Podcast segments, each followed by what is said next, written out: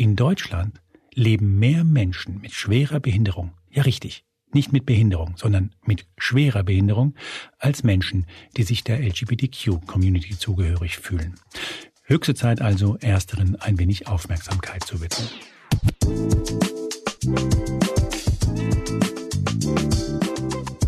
Mein Name ist Juan Moreno, das hier ist Moreno Plus Eins und das ist mein Versuch, keinen Laber-Podcast zu machen. Heute ist bei mir Sophie von Stockhausen, wie ich finde, eine fantastische Frau. Sophie von Stockhausen leidet unter einer sogenannten Netzhautdystrophie. Ihre Variante dieser Erkrankung heißt Retinitis pigmentosa. Das ist eine Erbkrankheit. Betroffen von ihr ist im Schnitt einer von 3000 Menschen. Und Sophie von Stockhausen wird sehr wahrscheinlich in den nächsten Jahren nach und nach erblinden. Der Prozess ist langsam, aber nach heutigem Stand der Medizin unaufhaltsam. Und genau dazu hat Sophie von Stockhausen gerade ein Buch geschrieben. Es heißt mit einem lachenden Auge, wie eine unheilbare Krankheit das Leben verändert. Die Lektorin zu diesem Buch hat zu ihr gesagt, dass das nun wahrlich keine Betroffenheitsliteratur sei. Und das wundert mich ehrlich gesagt nach dem Gespräch mit Sophie von Stockhausen überhaupt nicht. Meine erste Frage war zugegebenermaßen sehr naheliegend. Ich wollte nämlich wissen, wann sie zum ersten Mal gemerkt hat, dass mit ihren Augen etwas nicht stimmt. Ja, das war so mit Ende 20. Ich habe immer schon so eine ganz leichte Kurzsichtigkeit gehabt und so einen sogenannten Astigmatismus und bin dann mal zu meiner Optikerin gegangen und gesagt, irgendwie die Brille muss neu, ich sehe gar nichts mehr. Und dann hat die halt diesen typischen Test gemacht, den man beim Optiker macht und sagt, also mir kommt das komisch vor, geh mal bitte zu deiner Augenärztin, zu deinem Augenarzt und dann bin ich dann hin und die hat gesagt, hm, ja, also ich habe einen Verdacht, ich will das aber nicht sagen, ich würde das gerne mal von einem Profi angucken lassen und ich überweise sie an die so und so Klinik und dann wurde ich natürlich hellhörig und auch total nervös. Ja, vor allem, wenn die Ärztin dir sagt, ich würde sie gerne an einen Profi überreichen, ja. dann denkst du dir, was sind Sie denn dann? Ja, genau. Ja, und dann habe ich ähm, das auch nicht abwarten wollen. Und mit meinem damaligen Partner sind wir nicht ins Virchow, sondern nach Hamburg, weil das schneller ging. Und da wurde mir dann innerhalb von fünf Minuten irgendwie gesagt, ja, das ist hier Netzhautdystrophie, gehört zur Retina pigmentosa Familie, ist unheilbar, ähm, wird auch schlimmer werden, kann in der Erblindung enden. Auf Wiedersehen und alles Gute. Und Tatsächlich, so ja, war das. Also es war wirklich so ein fünf Minuten Gespräch vorher natürlich etliche Tests, die aber ja nicht der behandelnde Arzt macht, sondern eben irgendwelche anderen Leute. Also das sind auch wirklich weirde Tests mitunter. Ähm, also Clockwork Orange Moment, wo man Sachen aufs Auge geklebt kriegt, die natürlich vorher betäubt wurden und dann irgendwelche Bilder aufs Auge und so weiter. Wie man sich das im Film vorstellt, dass einem die Augen so ganz weit geweitet werden und dann wird man so geflasht. Genau, genau, weil die dann so nicht nur Hintergrund, sondern eben auch gucken wollen. Es geht halt um die Stäbchen und Zäpfchen im Auge und die sind eben, die sterben langsam ab. Und deshalb ist es auch so ein gradueller Verlauf, der mit der Zeit schlimmer wird und ähm, ja, und ich habe damals dann noch gedacht, naja gut, was heißt denn das jetzt? Das kann man doch bestimmt lasern. Und ja, so, klar, wäre meine Reaktion gewesen. Ne? Und das ja. war auch noch in diesem kurzen Gespräch eine kurze Frage natürlich von uns sofort. Und der meinte, nee, nee, äh, da gibt's momentan nix. Und dann hat er uns entlassen und ich war dann wirklich wie in so einem, ja, ich wusste überhaupt nicht mehr, es war nur wie in so einer Blase, wie ich mich gefühlt. Ich wusste gar nicht mehr, was ich mit dieser Info jetzt anfangen soll. Aber das heißt, bis dahin dachtest du, ich kam von was, zwei, drei, vier Dioptrien, fünf Dioptrien? Noch nicht mal. Ich hatte so eine lächerliche 0,5. Ach so, ja, okay, also ja, wirklich lächerlich. Wirklich lächerlich. Also ich konnte ohne Brille sehen. Ähm, aber ich habe eben festgestellt, dass plötzlich Entfernungen schwieriger wurden und auch Lesen anstrengender wurde und vor allem nachts. Also die Nachtblindheit hatte ich so ein bisschen immer schon, aber das wurde dann richtig schlimm, dass ich dachte, uh, nachts vielleicht nicht mehr Auto fahren oder so. Du warst Ende 20, sagst du? Ja, genau. Was hast du gemacht damals? Ich war damals so gerade auch so in der Berufsfindungsphase und hatte gerade frisch angefangen bei der Bread and Butter, dieser Modemesse, die ja hier in Berlin und Barcelona damals war. Sehr angesagter Job zu der ja, Zeit. Sehr genau, hip. Genau. Oh. Und auch Ach, du warst da. Ich war da, ja. Ah, okay. okay. Genau. Ja, und ähm, ja, und ich habe äh, hab da gerade auch erst frisch angefangen, aber ich habe dann die Information auch komplett verdrängt habe. Ich habe das dann nicht wahrhaben wollen. Also mein damaliger Partner hat alles recherchiert, hat irgendwie sämtliche Foren, die es damals gab, gewälzt und irgendwie auch äh, Professoren überall in der Welt angeschrieben und auch nicht viel rausgefunden. Ne? Da wird viel Hoffnung gemacht hier und da, aber am Ende kam da jetzt nichts bei rum und deshalb war für mich dann klar, nee, ich will mich damit jetzt erstmal auch nicht auseinandersetzen. Jetzt sehe ich ja noch gut und äh, jetzt muss das hier erstmal weitergehen mit dem Leben. Das heißt, die Reaktionen waren total diametral. Er ist total aktiv geworden und hat gesagt, was redet der da in der Eppendorfer Klinik? Mhm. Ähm, wollen wir mal gucken, ob es da nicht irgendwas gibt. Und du hast für dich festgehalten, ich mache da gar nichts. Ich will mhm. da erstmal weiterleben. Du bist was, Ende 20, startest gerade komplett durch, hast einen super Job und denkst dir, mhm. jetzt geht's los wir haben uns natürlich auch die zweite Meinung eingeholt und das ist bis heute so. Wir sind immer noch, sind äh, schon länger getrennt, aber bis heute eng befreundet. Der ist Patenonkel von meinem Kind und ähm, bis heute begleitet er mich manchmal zu Arztterminen und so, weil er da immer noch in dem Thema auch so drin Wahrscheinlich hängt. ist er mittlerweile wirklich ein Experte. Dafür. Ja, total. Also egal, wo ich hinreise, heißt es immer, du, äh, ich habe gesehen, in Kalifornien gibt es so einen Experten, äh, schreib den doch mal an, hier ist der Kontakt, wenn du gerade da bist. Also ist schon toll, ähm, so jemanden zu haben weil das mir natürlich damals auch geholfen hat. Ich wollte mich damals nicht beschäftigen und das beschreibe ich ja auch in dem Buch. Das hat auch was mit meiner Herkunft zu tun, wie ich äh, erzogen wurde. Inwiefern? Na, dass bei uns Krankheit kein Thema war, denn das ist bei uns eine Familienkrankheit. Das wusste ich aber nicht zu dem Zeitpunkt. Also du wusstest mit Ende 20 nicht, dass es sowas das ist genetisch bedingt? Ja. Also es wird vererbt? Ja, also mein Vater hatte das, meine Großtante hatte das, entferntere Verwandte, mein Onkel hat was ähnliches. Und es hieß immer bei allen, die können nicht gut gucken. Und damit war das irgendwie so ein abgehaktes Thema. Mein Vater hatte dann noch andere schwerwiegende Krankheiten, einen Querschnitt. Äh, ähm, und deshalb hat man da auch auf die Augen dann irgendwann nicht geguckt. Ne? Da hat man dann 20 Jahre einen Mann gepflegt, der im Rollstuhl saß. Äh, deshalb ist da nie so viel. Aber das war für mich auch so ein Schlüsselmoment, dass ich verstanden habe, wie diese Familie tickt. Als ich dann irgendwann mal mit meiner Diagnose da um die Ecke kam, meinte, ja, ich weiß, bei dem, was du hast, klingt das lächerlich, aber ich habe jetzt gerade echt eine komische Diagnose bekommen. Und ach ja, Mensch, das habe ich doch auch. Hattest du auch diese Untersuchung da, diese komische? Ich so, ja, die hatte ich auch. Moment, und das erfährst du mit Ende 20? Genau, das war sogar dann noch später. Ne? Ja, Anfang 30. Mhm, genau. Und das war für mich dann auch so ein Aha-Erlebnis und mein Haltungsschaden nenne ich es immer. Ne? Also warum habe ich denn so eine komische Einstellung zu meiner Krankheit gehabt? Ich habe dass du sie geleugnet hast? Genau, also ich habe. Ich weiß nicht, ob das komisch ist. Es ist vielleicht nicht mhm. richtig, möglicherweise, aber mhm. seltsam oder ungewöhnlich finde ich das überhaupt nicht. Ja, aber nichtsdestotrotz habe ich schon gemerkt, dass ich ähm, dann in dem Moment, wo ich eben die ersten frappierenden Einschränkungen hatte, ne, dass ich gemerkt habe, okay, jetzt kann ich nicht mehr Auto fahren, dann kommen ja immer mehr Sachen, die nicht mehr gehen. Ne? Mhm. Dass ich dann eben schon gemerkt habe, dass mir das unangenehm war, das zu thematisieren. Ja, also eine Handvoll Freunde wussten das, äh, meine Familie wusste das, aber ansonsten habe ich das wirklich versucht. Ich habe sämtliche Kompensationswege gewählt, Vermeidungsstrategien. Ich kannte sie alle, ähm, nur um äh, ja nicht sagen zu müssen, du, ich kann hier nicht gucken, äh, kannst du mir mal helfen bitte? Und das ist ja schon ein bisschen absurd. Also ich habe es lange gemacht, ne? Dieser Vermeidungskompensationsphase, die hat ewig gedauert, fast zehn Jahre gedauert. Und dass ich in diesem Akzeptanzteil angekommen bin, das ist relativ frisch noch. Also man sagt zwar immer, ja, man sieht dir das nicht an auf den ersten Blick, aber auf den zweiten schon, glaube ich, ne? Weil ja, ja, weiß ich nicht. Also also mir wäre es nicht aufgefallen. Mir ist es aufgefallen, weil du einen sehr dezenten Knopf dann hm. äh, an deiner äh, Jacke oder an deiner Tasche trägst. Da sind halt drei schwarze Punkte drauf. Hm. Ich würde aber gerne, wenn das für dich okay ist, darf ich nicht nochmal nach dieser familiären Situation fragen, weil es ist ja nicht so, dass du eine komplett ungewöhnliche Biografie hast. Ich glaube, das war so eine Bildungsbürgerbiografie. Ja, ich habe also ich bin ein doppeltes Scheidungskind. Mhm. Und ähm, also mein mein leiblicher Vater ist war Landwirt, ähm, der ist inzwischen gestorben. Ähm, und ich, meine Mutter, äh, die Trennung war aber, als ich anderthalb war. Also da habe ich nicht besonders viel Erinnerung. Und dann habe ich den auch immer nur in den Ferien gesehen. Das war dann so eine klassische, weil die in Göttingen wohnten, wir im Norden, so eine klassische äh, Ferienbesuchsregelung, die, wie man die dann, glaube ich, in den 80ern machte, wenn die Entfernungen zu weit waren. Und ungewöhnlich ist, glaube ich, dass mein älterer Bruder aber bei meinem Vater aufgewachsen ist und ich eben bei meiner Mutter. Und meine Mutter hat dann neu geheiratet.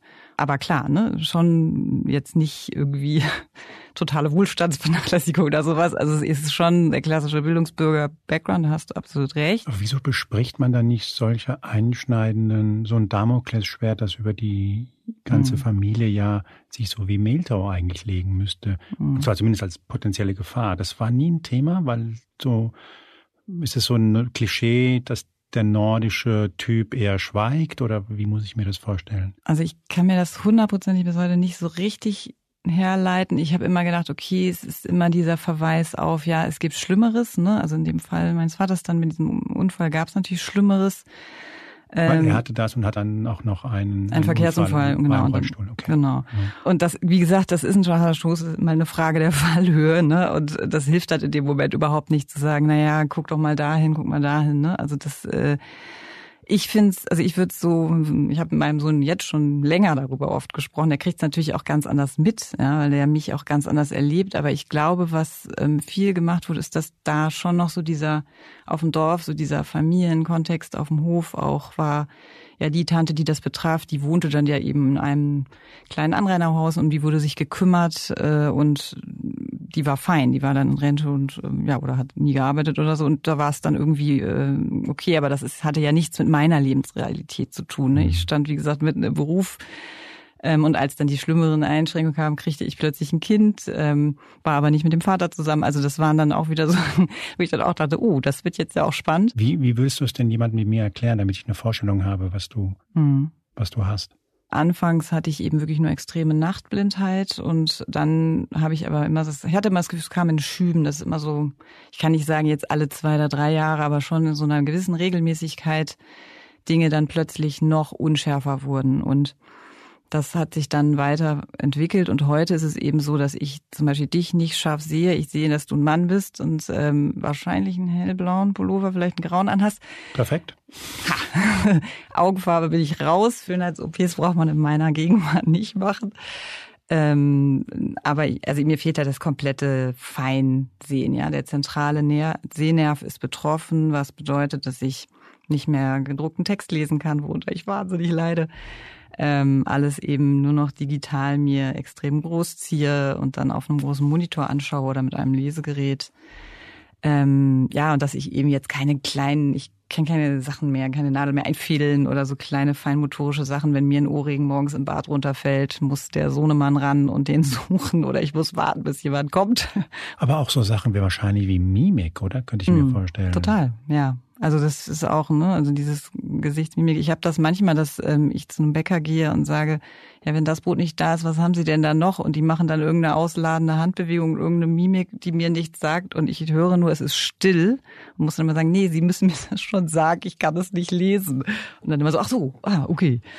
Ähm, und das habe ich ganz oft, dass eben oder Leute irgendwie nicken oder ich dann ja, klar, warte, klar. dann gibt's eine peinliche Stille und denke so, hat er jetzt was gesagt? Ja, du beginnst dein Buch mit einer relativ einprägsamen Szene. Genau, also ich habe eine, eine Freundin, die ist eben auch Zwillingsmutter und ähm, die war auch eine Zeit lang hatte die, die Zwillinge im Prenzlauer Berg im ähnlichen Kiez, im selben Kiez und ich bin morgens mit meinem Sohn hin. Wir hatten uns länger nicht gesehen, aber nicht so lange. Und als ich ausstieg aus der Tram und über die Straße, dachte ich, ach guck mal, da ist ja die Kaya mit ihren Kindern und winkte immer und machte auch echt alberne, irgendwelche Laute zu den Kindern. Also es wirkte schon etwas weird. Und hab dann, ähm, bin dann weitergegangen und als sie dann wirklich vor mir stand und ich dachte, ja, also muss ja eigentlich Kaya sein, typischer Parker, Mütze, so sieht die immer aus. Aber wirklich, als sie dann direkt vor mir stand und ich sie gerade umarmen wollte, dachte ich, oh, fuck, wer ist diese Frau? Und dann war eben dieser Moment, das lässt sich, äh, ja, das ist wie so ein Film. Ne? Man hat Sekunden, um zu entscheiden, was mache ich jetzt? Ziehe ich mich aus der Nummer raus und erkläre das elendig oder umarme ich sie einfach? Hab dann letzteres gemacht und dann, ich weiß auch nicht, was sie gedacht hat, weil wir haben uns dann relativ schnell verabschiedet. Ich habe versucht, das für alle einfach zu machen. So, du, wir sind total spät dran. Ich muss jetzt auch los und in die Kita und bis bald und so. Und sie hat irgendwie auch nur wild geguckt, hat mitgespielt. Hat mitgespielt, hat gedacht, okay, bei Verrückten muss man mitspielen. Oder hat vielleicht selber gegrübelt. Shit, Stilldemenz, dachte nicht, dass ich das noch so lange habe. Und ähm, wer weiß, ähm, vielleicht äh, kenne ich die von irgendwoher. Also ich weiß es nicht, aber das war und sowas passiert mir ständig. Also ähm, ich habe auch schon mit irgendwelchen Semi oder Prominenten irgendwo gestanden am Tisch und die irgendwie nach Sachen gefragt und die haben mich dann immer angeguckt, als würden die sagen, wo hat die Alte die letzten zehn Jahre verbracht? Warum kennt die mich nicht? Wobei, das finde ich eine ganz schöne Erfahrung für die Prominenten. Mal, Total. Dass ja. die mal, das finde ich sehr hübsch, dass du ihnen das mal vermittelst, wie das oder? für uns alle geht. Du hast das Buch aufgeteilt tatsächlich so ein bisschen in, in diesen klassischen Anführungszeichen äh, Phasen der Verarbeitung. Und da ist eine Phase natürlich Wut. Ja. Also das ist ja die Phase, wo man denkt, dass man es akzeptiert hat und dann aber feststellt, nee, noch lange nicht. Ähm, ja, und wo ich dann in so einem Punkt war, wo ich dachte, okay, jetzt ähm, spreche ich darüber und jetzt mache ich das öffentlich und jetzt sage ich das an bestimmten Situationen auch und dann verhaltet jetzt euch aber auch mal entsprechend. Ja, jetzt zeigt mal, was ihr könnt hier in, in Sachen Inklusion und Teilhabe. Und wenn dann halt nicht die Reaktion kommt, weil ich vielleicht auch gar nicht das so ausgestrahlt habe, als ob ich jetzt vielleicht Hilfe brauche oder im Bewerbungsgespräch irgendwie doch total unsicher bin, dann ähm, bin ich halt echt irgendwie äh, ja sauer geworden. Und das habe ich vielleicht nie so, also da gab es auch Gründe manchmal, wo, wo ich gesagt habe, okay, berechtigterweise, ich beschreibe, glaube ich, dieses eine Bewerbungsgespräch im Termin, wo ich der Dame eben mehrfach gesagt habe, dass ich so einen Logiktest, so einen grafischen Logiktest nicht machen kann und die es einfach nicht verstanden hat. Ja, sie hat nicht verstanden, dass man jemanden, der Schwierigkeiten beim Sehen hat, vielleicht nicht an den Logiktest geben sollte, der einfach relativ klein ist und dann daraus schließen sollte, dass der Mensch dumm ist. Genau. Also das hat mir dann auch immer gezeigt, okay, also wenn es dann in der Personalabteilung schon so ist, wer weiß, dann mag sich das strukturell im Unternehmen auch so fortsetzen und dann macht das vielleicht auch keinen Sinn, da anzufangen. Ne? Also das ist jetzt natürlich eine Vermutung. Aber so bin ich dann da rangegangen, auch mit so einem ja, Yes or No, Black or White Denken. Ne? Und dann waren es aber auch manchmal vielleicht Phasen, wo ich ungeduldig mit Freunden war, die mir helfen wollten oder äh, mich gesträubt habe, Nahrungsergänzungsmittel auszuprobieren, weil irgendjemand gesagt hat, das musst du dem Kokumi, das ist super für die Augen und das ist das Beste, was man machen kann und versuch's doch, kann ja nicht schaden und so. Und ja, und ich dann einfach ungerecht war, ne, in, in Stellen. Ach so, weil du sagst du, ich habe so ziemlich, also beziehungsweise mein Partner oder Ex-Partner hat so ziemlich jeden Experten auf diesem Planeten zu dieser Thematik befragt und du kommst mir mit Nahrungsergänzungsmitteln mhm. aus der Apotheke. Aber klar, das ist gut gemeint, mhm. ähm, aber in dem Moment vielleicht aber auch schwer zu verdauen. Genau, und da habe ich jetzt eine wesentlich größere Gelassenheit, aber diese Wutphase, die habe ich heute noch, wenn ich gegen irgendwas gegenlaufe, ne? weil das ist dieser Schmerz, den man, glaube ich, versteht, warum Gewalt in einer Schlägerei eskaliert.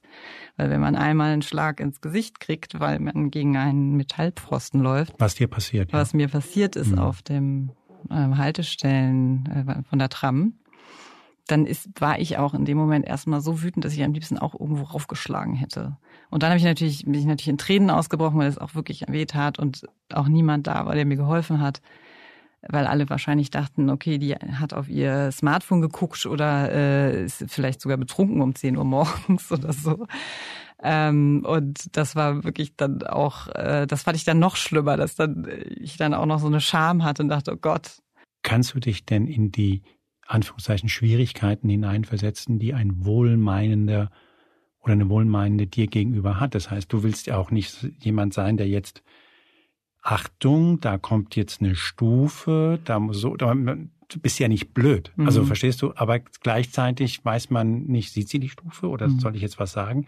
Vielleicht ist diese Frage äh, mhm. seltsam, aber. Nee, überhaupt nicht. Also ich finde die überhaupt nicht seltsam und die ist eben auch genau dieser schmale Grad, wenn man dann eben nicht mehr in der Wutphase ist, also wo ich dann heute bin dass ich erstens nicht jeden Kommentar irgendwie auf die Goldwaage legen muss und zweitens eben, dass ich ähm, solche Angebote total dankbar annehme, wenn ich habe manche Freundinnen, die sagen mir wirklich jeden kleinen Stolperstein an oder jede Stufe und jede Schwelle. Und ich habe manche, die sagen, du, ich nehme dich hier an den Arm oder du sagst mir einfach, was du brauchst. Beides ist völlig fein für mich. Und wenn es mir dann zu viel wäre, kann ich es auch sagen. Das sind ja meine Freunde irgendwie. Mhm.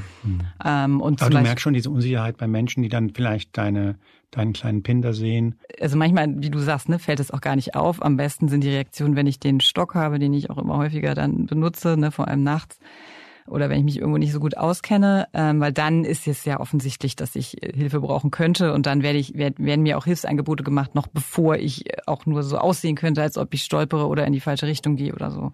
Da habe ich positive Erfahrungen gemacht und das finden zwar manche Betroffene übergriffig mitunter auch, wenn man da zu schnell geholfen wird, aber das finde ich bislang nicht schlimm.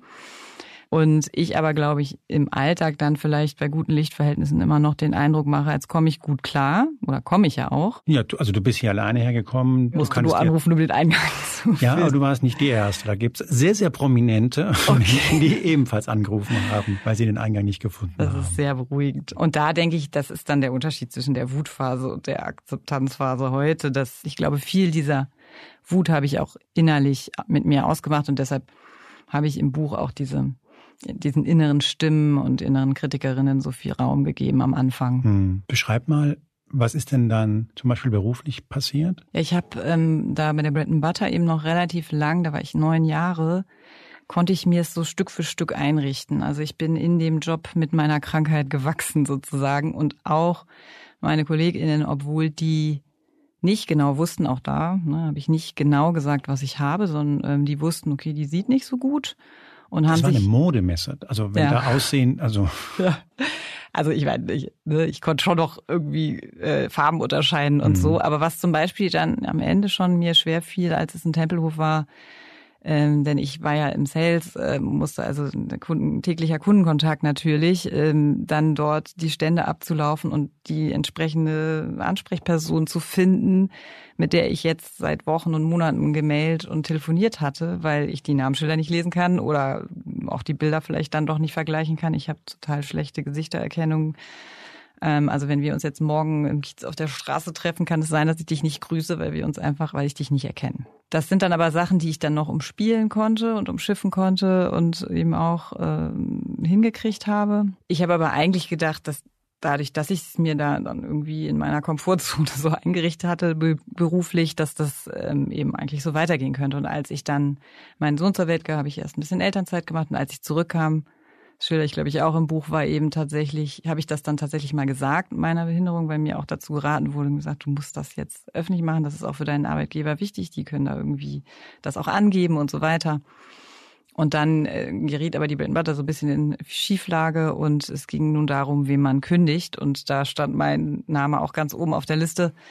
Und es kam dann aber im Gespräch mit meinem Chef raus, dass eben ihn das mit der Sehbehinderung jetzt ehrlich gesagt nicht so schockiert, sondern eher viel schlimmer fand, dass ich so eine Vereinbarkeit von Beruf und Familie wollte. Also eben nicht mehr sofort äh, 100 Prozent. ach so, du warst doppelt schwierig. Ich war doppelt schwer in zwei Randgruppen, wenn ich Verstehe, genau, ja. Genau. Und das hat mir dann genau. Und dann haben wir uns da aber irgendwie gütlich geeinigt und ich bin dann rausgegangen und dann habe ich aber in der Jobsuche gemerkt, okay, jetzt wird's echt kompliziert, weil jetzt fange ich was Neues an mit neuen Kolleginnen, mit ja in, in einem Umfeld, mit dem ich noch nicht gearbeitet habe, vielleicht mit einer Software, die ich nicht kenne, ähm, die ich nicht in Anführungszeichen blind bedienen kann. Mhm, mhm.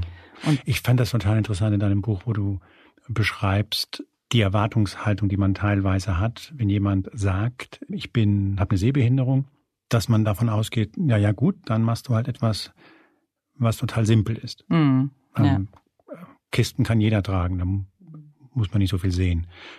Beschreib mal deine Erfahrungen. Also du warst ja, naja, so ein High Performer kann man, Mhm. kann man sagen. Und dann hast du diese Behinderung und plötzlich sagt man dir was. Ja, also ich habe festgestellt, dass dann Leute wirklich sagen, aber telefonieren kannst du doch, ne?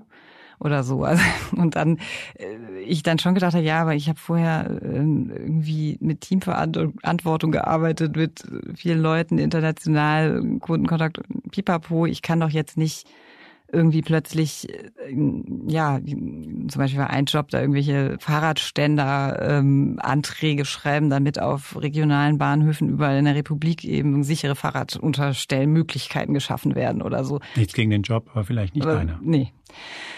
Ja, das, was ich früher gemacht habe, irgendwie nicht vorstellen konnte. Und das hat mich wahnsinnig frustriert in der Bewerbungsphase. Ich habe es natürlich viel auch auf mich bezogen, habe gedacht, vielleicht sage ich in den Bewerbungsgesprächen immer nicht das Richtige oder und das hat sich eigentlich nur geändert und das ist auch klassisch für diese ganze Debatte, die wir führen von Gleichstellung ähm, und Teilhabe am Arbeitsleben.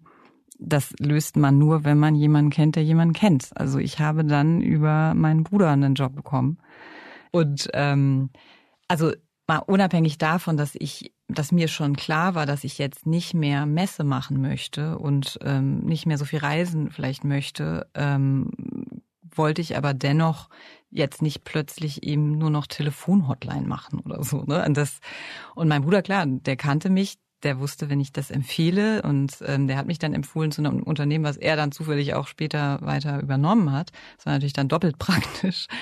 Aber ähm, dann äh, ist es, weiß er natürlich nie. Ich weiß ja, wie die gearbeitet, ich weiß, welche Umsätze die gemacht hat. Klar kann die das.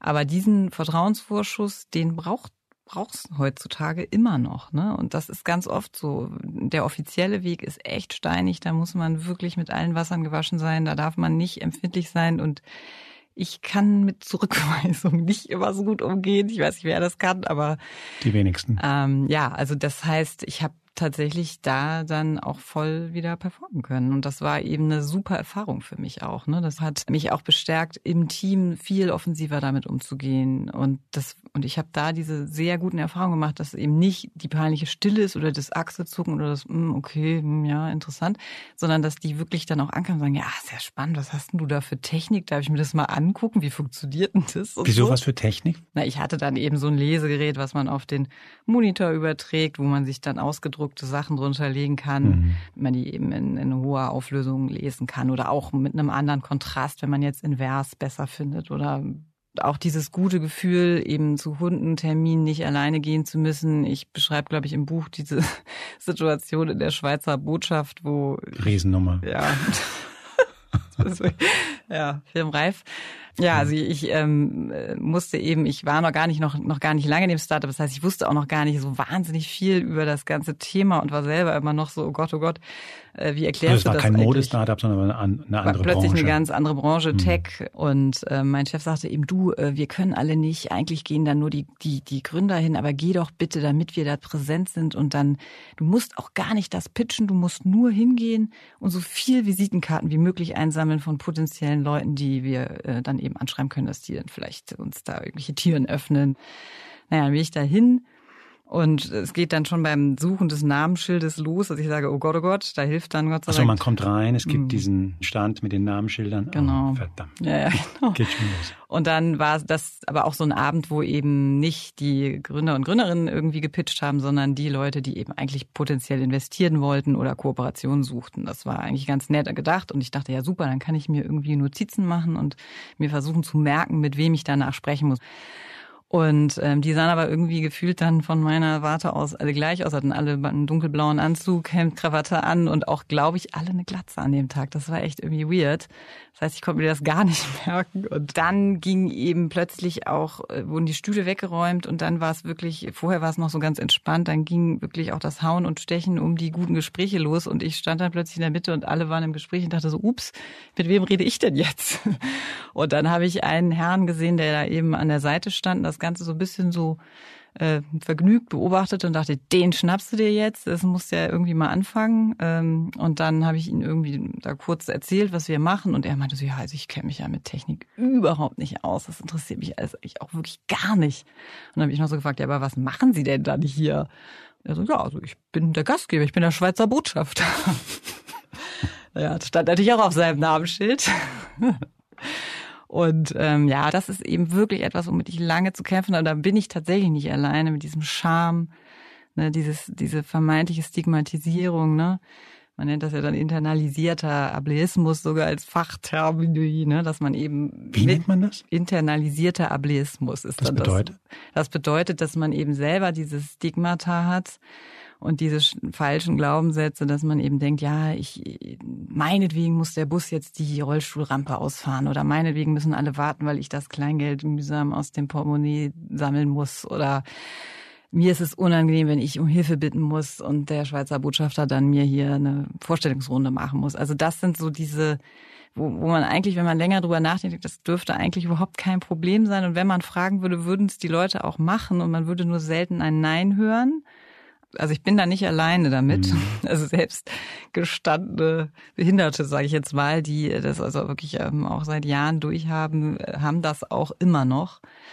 Und das hat natürlich was damit zu tun, wie wir aufgewachsen sind, wo wir herkommen. Ich glaube schon, dass das ähm, einen Einfluss drauf hat, wie wir denken und ähm, auch was, wie wir darüber gesprochen haben und warum zum Beispiel in Deutschland es auch immer noch so ist, dass wir eben eher Sonderschulen machen als integrative Schulen, eher eben sagen, wir wollen Werkstätten oder sowas wie Bethel, was ja eine Stadt in der Stadt ist, ja, wo, wo aber nie es jemand rausschafft. Und was ich eben vorhin sagte, ne, diese Idealvorstellung. Erklär mal kurz, was Bethel ist. Bethel ist in Bielefeld eben eigentlich fast wie ein Stadtbezirk, in dem behinderte Menschen arbeiten, leben, Freizeit erleben und all diese Institutionen, genau wie die Werkstätten, haben ja eigentlich den Ansatz, dass sie sagen, das soll ein, ein, ein, ein gesicherter Raum sein, in dem man eben keine Diskriminierung erfährt und in dem man sicher aufwachsen und lernen und arbeiten kann. Aber die Idealvorstellung wäre, dass man es daraus schafft, in den ersten Arbeitsmarkt und eben auch in das komplette Leben, in den Alltag eben in Anführungszeichen gesunder Menschen in der Mehrheitsgesellschaft integriert wird, ja, oder? Du sagst ja auch tatsächlich, dass so so ein ambivalentes Verhältnis zu Selbsthilfegruppen hast. Also auf der einen Seite siehst du total, was die Vorteile sein können, auf der anderen Seite bist du da auch durchaus kritisch und sagst, ich weiß nicht, ob das was für mich ist. Kannst du das erläutern? Ja, also ich habe ähm, ein bisschen, ich habe jetzt nicht regelmäßige Erfahrungen mit Selbsthilfegruppen gemacht. Ich war mal in so einer Maßnahme im Berufsförderungswerk zum Beispiel, wo ich dann ähm, ein, vielleicht so ein, zwei sehr, sehr nette Betroffene auch kennengelernt habe, mit denen ich auch nach wie vor Kontakt habe. Aber ich habe eben eine sehr große Gruppe an Menschen kennengelernt, die mich eher runtergezogen haben in dem Moment. Das klingt jetzt irgendwie so total gemein, aber ich habe dann immer gedacht, so, boah, ich möchte in diesem Stadion dieser Hoffnungslosigkeit mitunter oder dieser, ja, diesem, naja, ist halt so, pff, kann man jetzt eh nichts machen, ist halt gewöhnlich dran.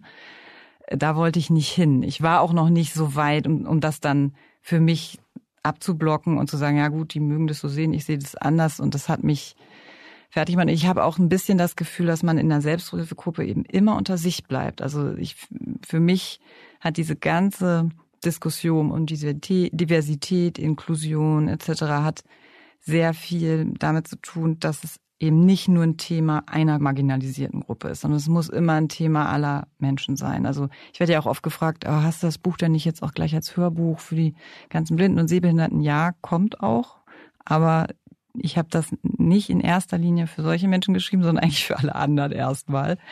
Ähm, ich will da niemanden ausschließen, deshalb arbeite ich da auch schon mit einer Freundin dran, aber es ist eben nicht meine primäre Idee, mich jetzt mit Leuten immer auszutauschen, die dieselben Probleme haben, sondern ich möchte eigentlich viel mehr, also für mich ist Inklusion, dass ich mit meinen Freunden, mit meinem Umfeld, mit meinem beruflichen Umfeld genauso weiterleben kann wie noch vor 15 Jahren. Dein Vorwurf ist fast, oder deine Gedanke ist, na ja, sie erfahren vielleicht keine Diskriminierung, aber eigentlich erfahren sie faktisch Segregation. Genau. Das ist es. Also, weil es ist, also bei den Werkstätten ist es so, dass ein Prozent es irgendwie da rausschaffen.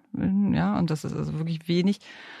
Und ähm, man sieht es eben auch, also ich habe eben auch mit Betroffenen gesprochen, die ganz oft nur dann äh, Veranstaltungen wahrnehmen, wo sie wissen, ja, da kommen dann die von ihrer Selbsthilfegruppe oder die von ihrem Verband und dann gehen die da in der Gruppe hin. Und klar ist das sicherer, ja. Das, ich habe das ja erlebt, wie nett das ist, wenn man mal in Halle da im BFW ist. Das ist ähm, das Berufsförderungswert, das sich auf Sehbehinderung und Blinde spezialisiert hat. Die ganze Stadt in Halle ist voller Blindenstöcke und Leute mit Hunden, die nicht sehen können. Deshalb ist das da total easy alles. Aber ähm, also ne, das mag vielleicht auch daran liegen, dass ich jetzt nicht geburtsblind bin, aber ich denke, das ist nicht der, die Idee von Teilhabe oder Inklusion, dass wir eben eigentlich in der Gesellschaft alle alles gemeinsam machen sollten. Ne? Du hast eine interessante Beobachtung erwähnt in dem Buch. Da geht es um die Frage, dass es diese Klischeevorstellung gibt, dass wenn Menschen plötzlich schlechter sehen, sich andere Dinge dann viel, viel besser entwickeln. Und plötzlich mhm. riechen sie viel besser oder hören viel besser. Ja, also ich, das ist immer die erste Frage, die mir eigentlich oder die zweite gestellt wird. Also bis zu, ähm, ich hatte neulich immer gefragt, ob ich Gegenstände im Raum spüren kann. Habe ich gesagt, willst du mal meine Knie sehen und Schienbeine? Also, ähm, aber äh, also ne, ich weiß, dass das bei Geburtsblinden ausgeprägter ist, natürlich. Der, da gibt es nämlich nochmal einen Unterschied. Natürlich. Ja. Mhm. Also das ist so, ne, das klingt immer blöd, wir wollen ja alle lifelong learners sein, aber man kann eben einem alten Hund auch keine neuen Tricks beibringen. Da stimmt auch was dran. Und auch wenn ich ähm, gut hören kann und auch gut riechen kann, ähm, zum Beispiel mein Tastsinn ist jetzt, glaube ich, nicht so wahnsinnig ausgeprägt, dass ich da auf den Scheinen immer gleich erkennen könnte, welcher Schein das jetzt ist. Das, da haben andere viel, gerade Geburtsbedingungen, viel bessere Sensibilität. Und auch, ich habe ja mit in dieser Maßnahme mit ein paar Geburtsblinden auch zusammen da gearbeitet und die meinten, die haben mich am Gang erkannt, wenn ich in den Raum reingeschlichen bin. Er hat mir so, ach, da kommt die Sophie. Ich gesagt, woher weißt du das denn jetzt? So, ich erkenne das an dem Gang und, hm, hm, und so, keine Ahnung. Ne? Also es ist klar, das gibt es alles, aber ähm, also aber es bist halt nicht du. Ich bin es nicht und ich werde da noch lange für brauchen. Ne? Aber Fakt ist, du fängst jetzt nicht plötzlich an, dass du einen wahnsinnigen Tastsinn hast. Das bedeutet im Grunde auch Blindenschrift ist für dich schwierig oder? Also lernen kann ich das trotzdem, weil das dazu braucht man jetzt nicht den mega sensiblen Tastsinn. Das ist wie eine andere Sprache. Ich werde damit jetzt auch anfangen, zumindest, dass ich dann mal so Schilder oder sowas lesen kann oder auf einer Tablettenschachtel. Mhm. Ähm, ich mache das ja alles irgendwie so Schritt bei Schritt. Ähm, immer wenn ich merke, uh, das wird jetzt schwierig, da komme ich jetzt auch nicht mehr weiter mit ähm, schnell Handy zücken und das größer ziehen. Das ist momentan noch so das, was ich immer im Supermarkt oder auch bei Tabletten oder irgendwas mache.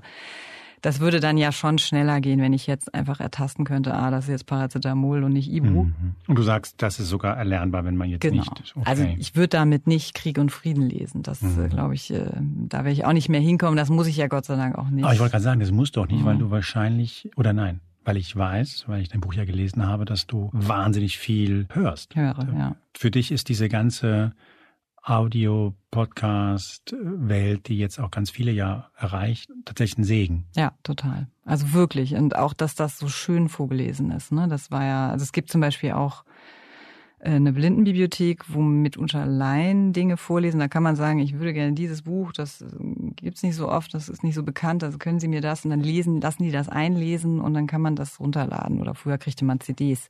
Aber das wird dann auch von Laien gelesen und da merkt man, dass dann ein Unterschied ist. Ne? Also ist dann auch vorgelesen, ist okay.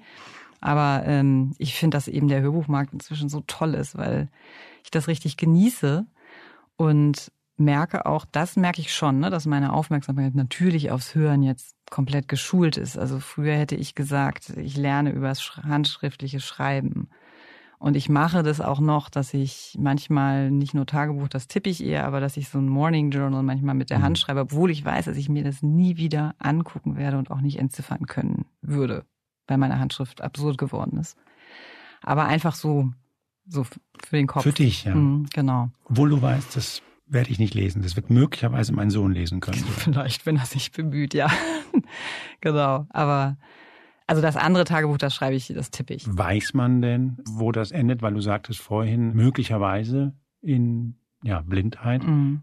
Das heißt, das Prinzip Hoffnung existiert noch immer oder wie? So, wenn du mich vor drei Jahren gefragt hast, wäre es vielleicht noch ein bisschen hoffnungsvoller gewesen. Inzwischen habe ich doch wieder einen Schub gekriegt, dass ich denke so, uh, ja, jetzt ist doch noch mal eine Spur dunkler geworden. Also ich habe zum Beispiel vor zwei Jahren so eine Art Schleier noch dazu gekriegt. Das ist immer wie so ein Nebel. Dass ich immer denke, so, also wenn ich eine Brille aufhaben würde, würde ich immer denken, ich muss die mal putzen oder so. Mhm. Und ich habe natürlich so ein bisschen die Erfahrung durch meinen Vater, der nun mit 67 gestorben ist und bis dahin nicht erblindet ist. Das ist dann ja schon mal irgendwie so ein bisschen was, woran ich mich entlanghangeln kann. Und ähm, bei dieser anderen Großtante weiß ich auch, dass die 90-jährig dann zwar blind war, aber es ich weiß, dass die ihren Alltag auch gemeistert hat, aber dass die nicht viel machen musste. Die musste nicht arbeiten oder irgendwelche mhm. Kinder betreuen oder so in, in, in, meinem Alter, sondern die hat das eben auch erst älter bekommen. Ne? Und mir würde es halt schon helfen, wenn es jetzt nicht in den nächsten zehn Jahren passiert. Ne? Gibt es medizinisch irgendwie eine Hoffnung oder ist das ein Thema, das du lieber ausschließt, weil du es ohnehin ja nicht beschleunigen kannst, indem du ständig darüber liest, weil du wirst jetzt kein Medizinstudium beginnen und selber forschen. Mhm. Also wie gehst du da heran an die mhm. neuesten, wildesten Entwicklungen, die es da angeblich gibt? Und die wahrscheinlich gibt es die auch in, in diesem Feld. Genau, also das, das sind immer die, es geht immer in Richtung Stammzellen und Substitutionstherapie.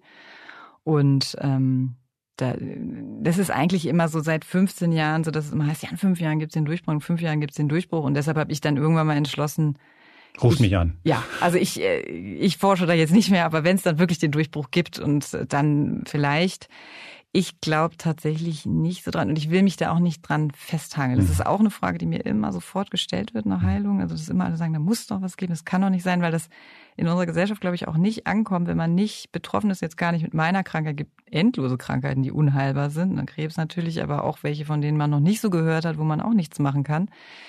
Ähm, dass ja, dass es manchmal eben einfach kein Happy End gibt. Ne? Und das ist so eher was, womit ich mich dann jetzt so auseinandergesetzt habe und das auch versuche zu akzeptieren.